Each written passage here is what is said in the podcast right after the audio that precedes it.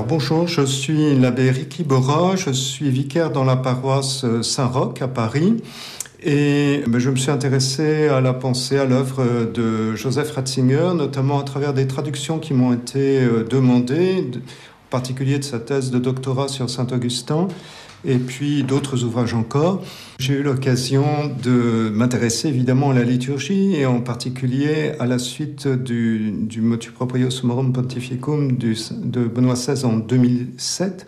à regarder un petit peu ce qu'il avait écrit dans le domaine de la, de la liturgie. Alors, ces, contributions sont rassemblées dans trois ouvrages, souvent des, des articles qu'il avait écrits lorsqu'il était euh, théologien. La célébration de la foi chez Teki, Un chant nouveau pour le Seigneur chez Desclés Mam, et l'ouvrage le plus abouti, c'est l'esprit de la liturgie aux éditions Ad Solem et qui reprend volontairement le titre d'un ouvrage de Romano Guardini, qui était un de ses professeurs, qui a écrit un ouvrage en 1918 euh, qui portait le même titre. Joseph Ratzinger dit euh, plusieurs reprises dans son œuvre que la liturgie a un rôle fondamental parce qu'elle est, on pourrait dire, le lieu théologique par excellence où Dieu se manifeste à son peuple à travers euh, notamment l'Eucharistie, où il va également former son peuple au culte qu'il doit lui rendre en lui donnant en quelque sorte, à travers l'Écriture sainte,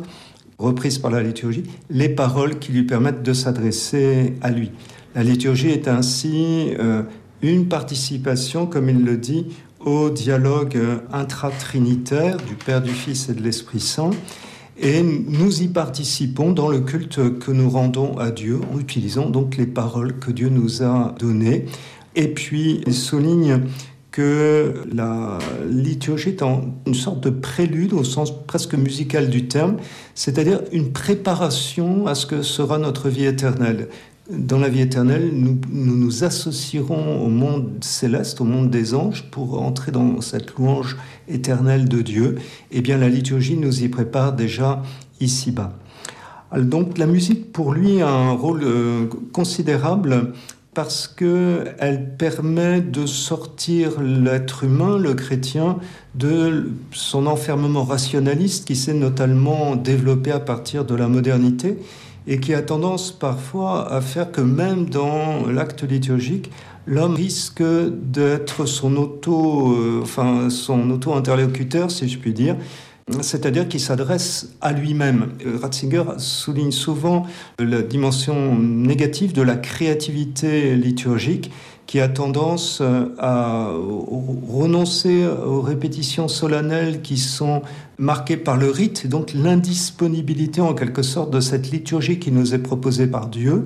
Alors comment à travers le, le, droit liturgique, qui justement nous empêche de faire n'importe quoi et qui donc, d'une certaine manière, nous montre que nous ne sommes pas les maîtres et les possesseurs de la liturgie. Donc qui nous décentre de nous-mêmes pour nous permettre d'éviter de nous auto-célébrer. Hein, c'est un des termes qu'il utilise souvent. Alors je parlais de la musique parce que pour euh, euh, Joseph Ratzinger, qui est un fin musicien,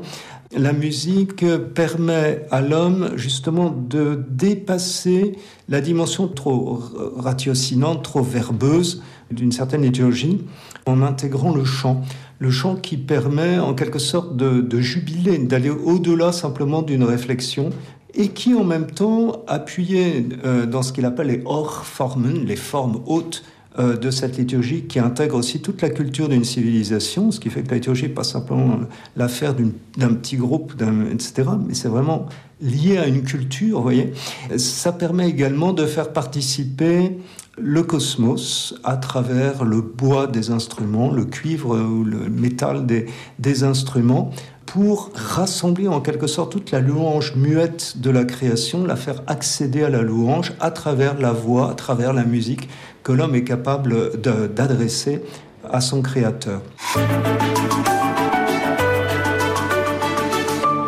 la recherche du beau est, capitale dans la pensée de, Joseph Ratzinger. À travers la liturgie, l'esprit va mobiliser les sens, permettre aux sens d'accéder à une dimension supérieure, leur permettant en quelque sorte de, contribuer à la recherche de l'infini, qui est Dieu lui-même. il a tout de suite considéré que la liturgie était le centre de toute son œuvre théologique à travers justement cette euh, rencontre qu'elle permet entre euh, Dieu et son peuple et qu'elle permet à l'homme justement de trouver les mots justes pour répondre à Dieu. Et alors ça va se traduire par une attention à la liturgie dans sa vie d'homme de foi, d'homme de prière, ça va se traduire par une multitude d'articles qui vont paraître euh, alors qu'il était professeur euh, de Bonn à Tübingen, euh, Regensburg, etc mais notamment dans son pontificat, alors en particulier avec le motu proprio qui va permettre justement de libérer en quelque sorte les, richesses de, l'ancienne liturgie. Il parlait d'une réforme de la réforme, c'est-à-dire essayer de, faire en sorte que la, la liturgie issue des livres de 1970 puisse aussi euh, retrouver euh, son origine lointaine dans l'ancienne liturgie. L'ancienne liturgie qui s'était construite d'une manière très pragmatique, un peu, vous voyez, comme un château féodal ou quelque chose qui n'est pas très symétrique, mais qui est le fruit de l'histoire. La, musique sacrée, pour lui, est quelque chose de, de véritablement fondamental et il l'enracine, comme Saint-Pédis avant lui, dans le grégorien et la polyphonie de l'époque tridentine, c'est-à-dire une musique est au service du texte. Euh, si la liturgie, c'est essentiellement recevoir les paroles que Dieu nous donne pour les, lui adresser, en leur donnant le temps de résonner dans notre âme, c'est-à-dire pas simplement les prononçant rapidement comme moi maintenant en ce moment, mais en, les laissant résonner pour en faire comme une lectio divina à l'intérieur de, de, l'acte liturgique, eh bien, il faut que ces paroles soient compréhensibles. Et donc, il y a des musiques qui sont véritablement au service de la parole, et d'autres, au contraire, euh, qui ont tendance à les étouffer, qui ont tendance... Euh, en quelque sorte à les noyer dans, dans, une sorte de virtuosité musicale donc il faut une musique qui soit une musique au service de l'âme, une musique, on pourrait presque dire apollinienne, mais pas une musique dionysiaque. Et alors c'est la raison pour laquelle il insiste aussi sur le fait qu'un certain nombre de musiques actuelles, contemporaines, modernes sont inaptes, parce que ce sont des musiques qui font éclater l'être humain et qui ne sont pas au service de son unification et qui sont finalement des musiques impropres à l'acte liturgique on voit comment certaines choses eh bien, prennent de l'importance, sont reconnues euh, à la fois par le magistère et par le peuple chrétien comme faisant partie de son patrimoine, l'aidant à prier, et d'autres choses finalement qui ben, tomberont parce qu'elles nous conduisent vers des impasses. D'une certaine manière, ce qu'a voulu dire euh, Ratzinger, c'est la même chose que dans son travail de réception du concile, c'est-à-dire il n'y a pas une église préconciliaire, une église post-conciliaire,